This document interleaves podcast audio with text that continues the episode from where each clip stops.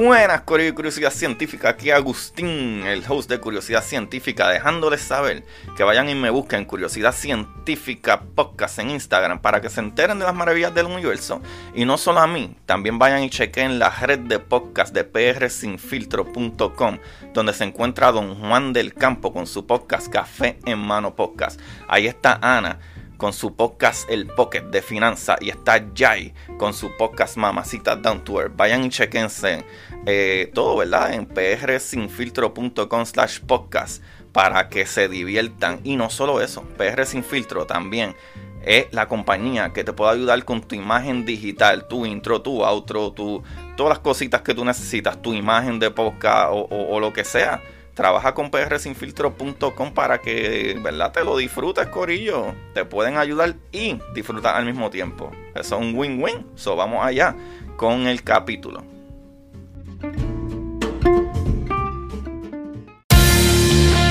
Como dice Marie Curie, en la vida no existe nada que temer, solo cosas que comprender.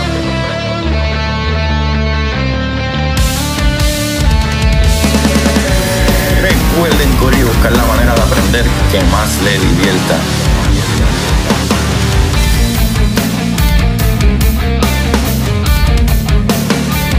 DeGrasse Tyson dice, nadie que es curioso es tonto.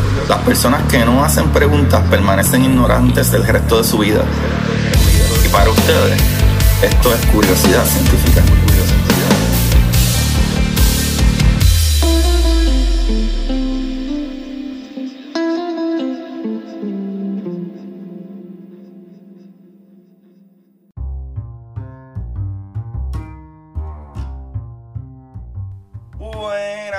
Curiosidad Científica, bienvenido otro día más, otro capítulo maravilloso de Curiosidad. Eh, el día de hoy le habla su host, Agustín Valenzuela, como siempre, trayéndoles las maravillas del universo. Y el día de hoy eh, hay un programa bastante especial porque es bastante sencillito, pero son cosas que mucha gente no sabe que existen. Y me encanta cuando la gente estoy hablando con alguien y les digo de algo y me dicen, ¿pero qué es eso? Y yo, pues me quiero guiar del más lo todo, lo cual no lo soy, pero pues hay que de vez en cuando cuando uno sabe algo es como que, yes, tengo conocimiento. Así deben de hacer ustedes cuando saben de estas cositas y después comentarle a la gente, papá, tú sabías que tal cosa y tal cosa y tal cosa. Y tú sabías que el Sol está a 150 millones de kilómetros de distancia de la Tierra y como quiera nos llega la luz en 8 segundos con 20. 8 minutos con 20 segundos. Esa es la respuesta. Corillo, gracias, bienvenidos nuevamente a todos los que le dan play. Bienvenidos a todos los que dan play por primera vez.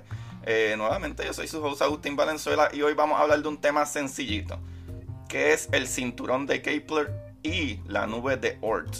¿Qué es eso del cinturón de Kepler y la nube de Oort? Eh, pues hay cositas, ¿verdad?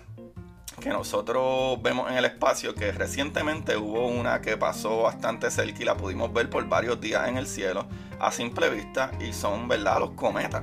A diferencia de, de, estos diferentes astros que uno puede ver en el espacio, ¿verdad? Eh, que tenemos entonces los asteroides, que es muy conocido, ¿verdad? Eh, los asteroides que se conocen como la correa de asteroides, que es lo que divide los planetas interiores de los planetas exteriores, ¿verdad? De esos planetas rocosos como el de nosotros, de los planetas que son mayormente gas, como Júpiter, Saturno, ¿verdad? Y, todos esos otros planetas.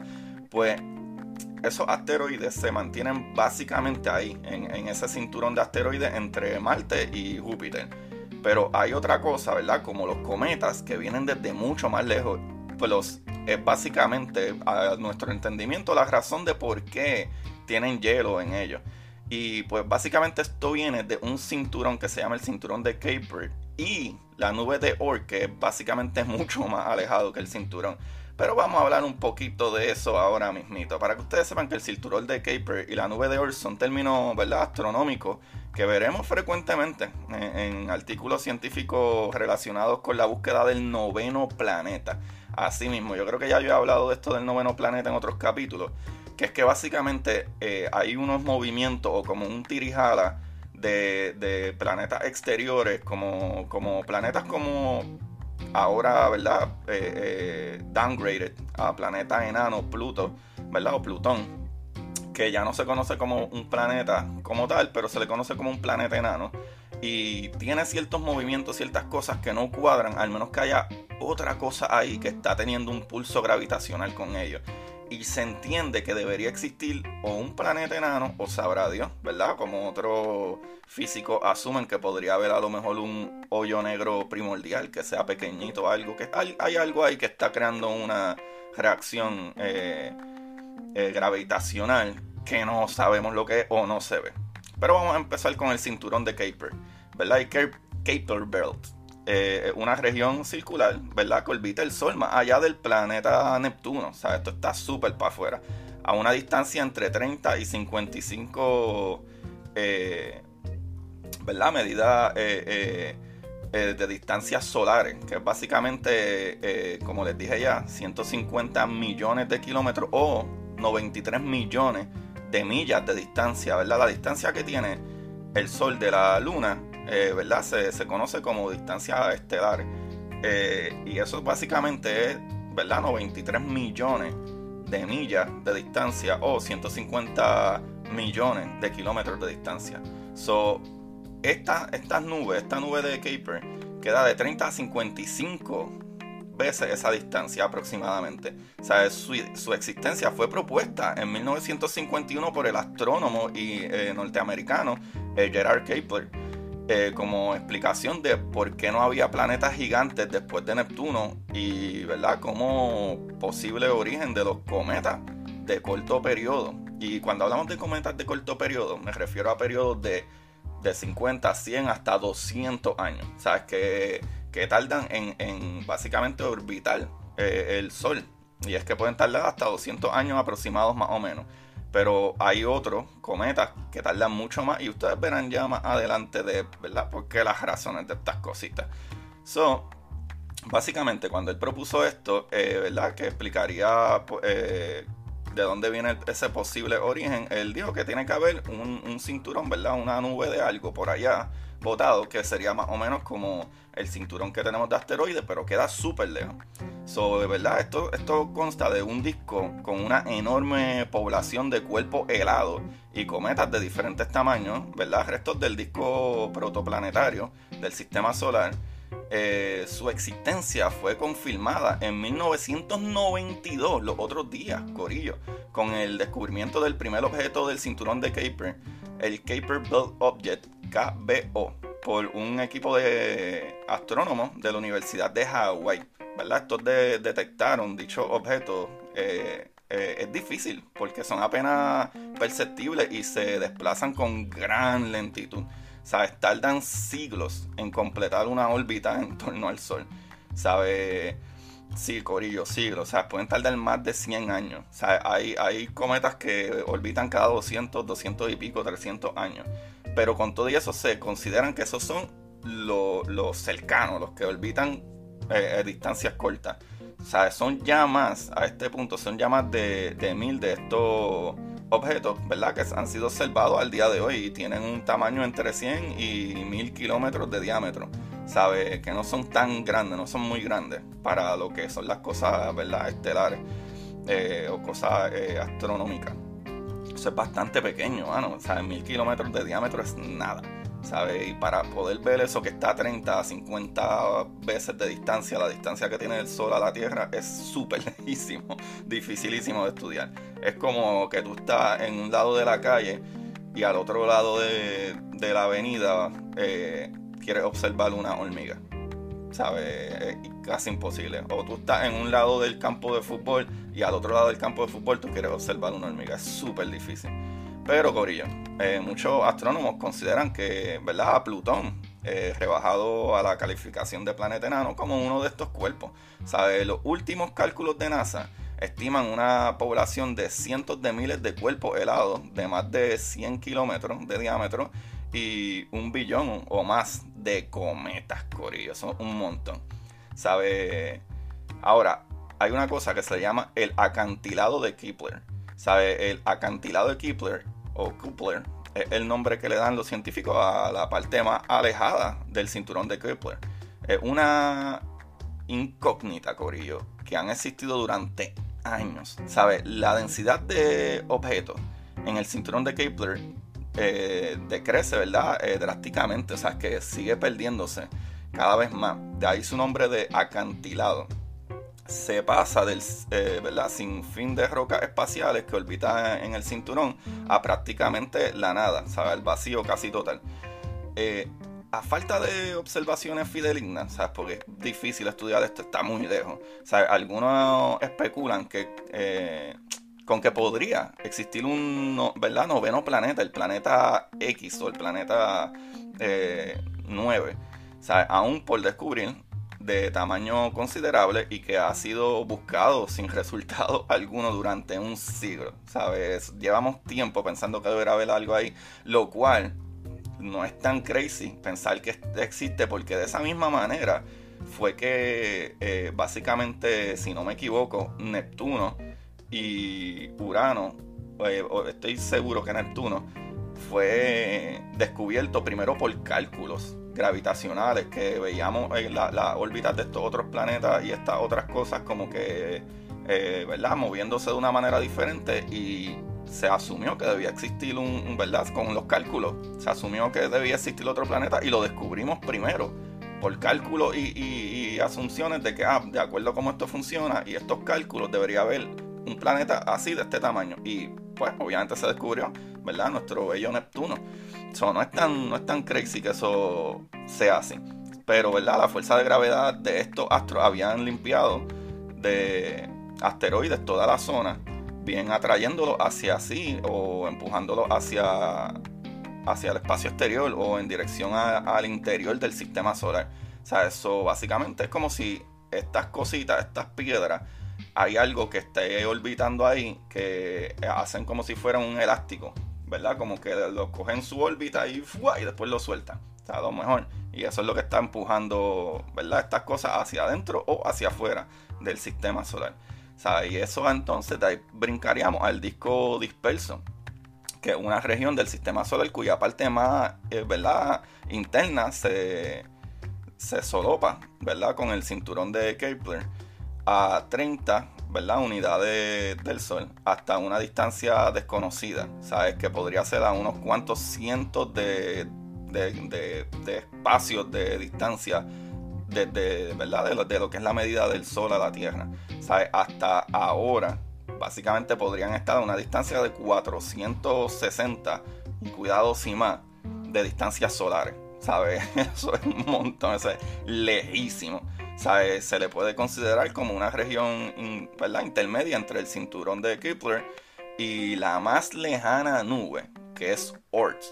esa zona eh, contiene por un número ¿verdad? incierto de cuerpos celestes, ¿verdad? que de momento se han descubierto unos 90 conocidos con el nombre de objetos dispersos o simplemente ¿verdad? objetos del disco disperso.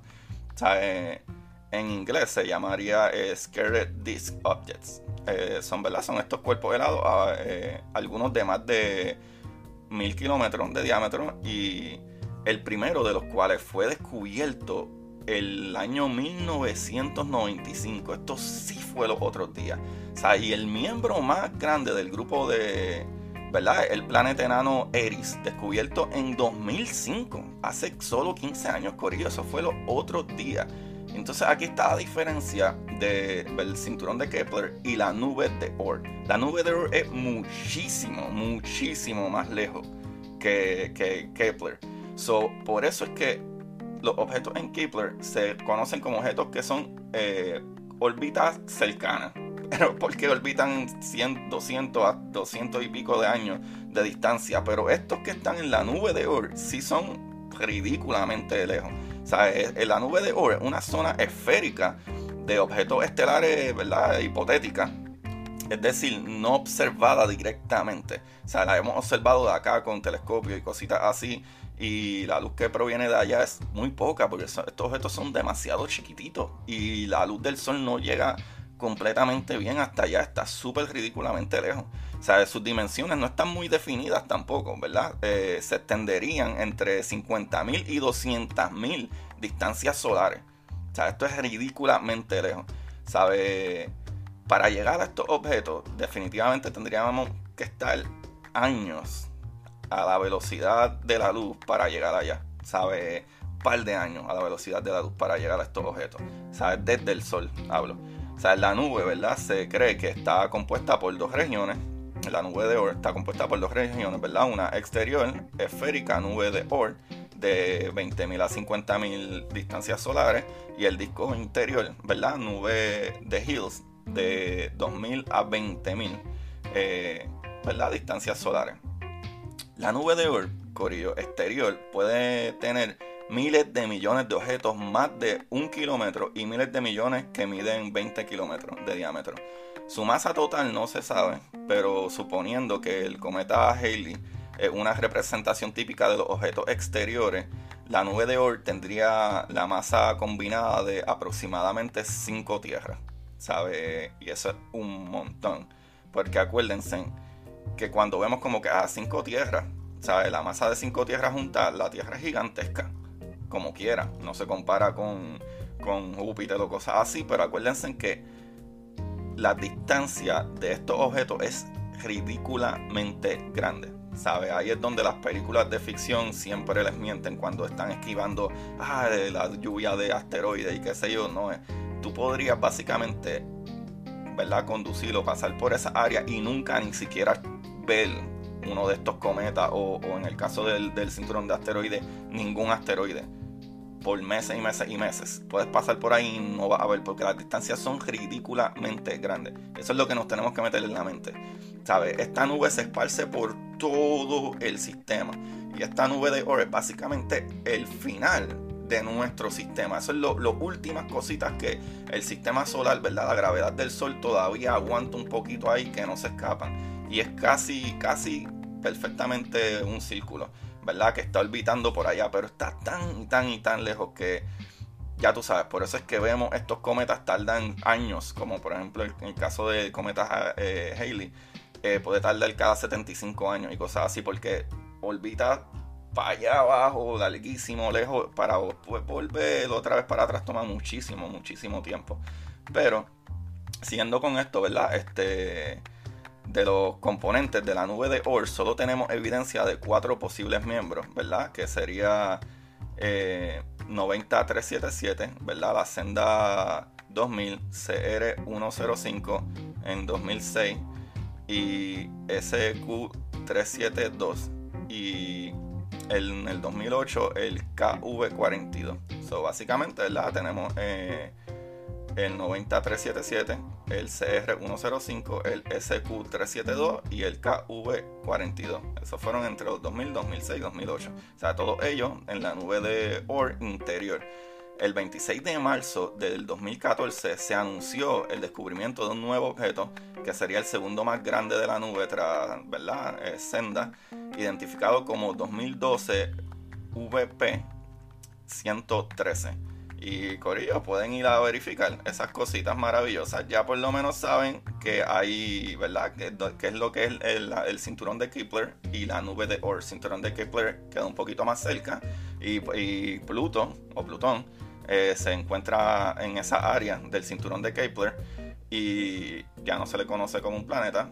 Pero entonces, básicamente, más allá está la nube de Oort, que sí se extiende a, a miles miles de distancias solares.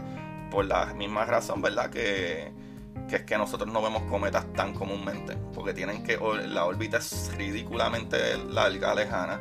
Y tarda un montón. Tarda un montón en, venir hacia acá. Y esa también es la razón. Porque es que nosotros podemos ver esos cometas. Porque es que están llenos de hielo. Entonces, cuando están acercándose al Sol el calor del sol empieza a derretir ese hielo. Y por eso es que ese hielo, dependiendo qué elementos tenga ese hielo o ese, eh, ¿verdad? De lo que está eh, forjado esa piedra, es que vemos los colores. O sea, dependiendo de, los, de, de, qué elemento es que está, cuando ese, ese hielo se derrite y se va ionizando ese gas por el calor que le da el sol, es que vemos que se ve verdecito, azulito, rojito y esas cosas bien maravillosas. Y, ¿verdad? Una vez están por allá, hace sentido también eh, que sea que esto, ¿verdad? Como, como están diciendo aquí, hace sentido, ¿verdad? El asumir que esto, estas cosas, estas piedras y estos elementos que se encuentran eh, allá afuera eh, contienen hielo o se, ¿verdad? Son residuos ¿verdad? Que salieron de, cuando estaba al principio, ¿verdad? Los primeros protoplanetas, que son, ¿verdad? Los planetas cuando se están construyendo, que están haciendo ese dinamo, ese revolú de vuelta que parece como un torbellino, uniéndose las cosas y al mismo tiempo creando una fricción y etcétera. Como que hay cosas que se expulsan y siguen saliendo y siguen expulsándose hacia afuera. Y este es el residuo, se podría decir, de lo que no se utilizó para crear los planetas. Lo cual sea como sea, sabemos que la gravedad atrae todo y podrían como quiera unirse y tener colisiones y chocan entre ellos de seguro por allá afuera. Y hay unos que, ¿verdad? Que pueden salir y despegarse, ¿verdad? De, de, este cinturón o de esta nube y perderse en el espacio exterior, más allá, ¿verdad? De nuestro sistema solar. Y otros que, ¿verdad? Que caen y entran y planetas más grandes pueden atraerlos con su gravedad y terminan colisionando con otros planetas. Y eso para mí es maravilloso, súper, súper cool. So, esta información, Corillo, la saqué de er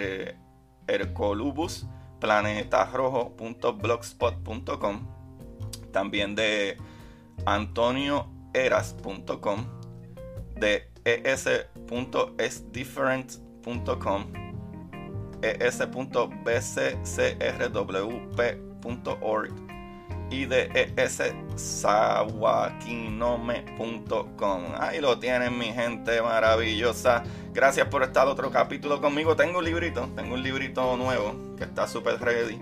Eh, se llama Reality is not what it seems. The Journey to Gravity, eh, Quantum Gravity de Carlos Revel, eh, Rovelli. Carlos Rovelli. Nuevamente, Reality is not what it seems. The Journey to Quantum Gravity la realidad no es lo que parece, papá. En la jornada de la gravedad cuántica. Ustedes saben que a mí me gustan las cosas de física cuántica. Y qué más que la gravedad, que no sabemos qué es lo que hay. Corillo, de Carlos Robelli. Ahí lo tienen muchachos, se les quiere mucho, cuídense, sigan haciendo las cosas bien, lávense las manos, usen mascarilla, vamos a acabar con esto, please. Vamos a derribar esta plaga, esta, ¿verdad? Este virus. Y Recuerden, Corillo, no boten en el piso los guantes y las máscaras, pónganla en un zafacón o reciclenlo. Por favor, se los pido de favor. Se les quiere un montón, cuídense y recuerden buscar la manera de aprender que más les divierta. Bye, bye. Y para ustedes, esto es curiosidad científica.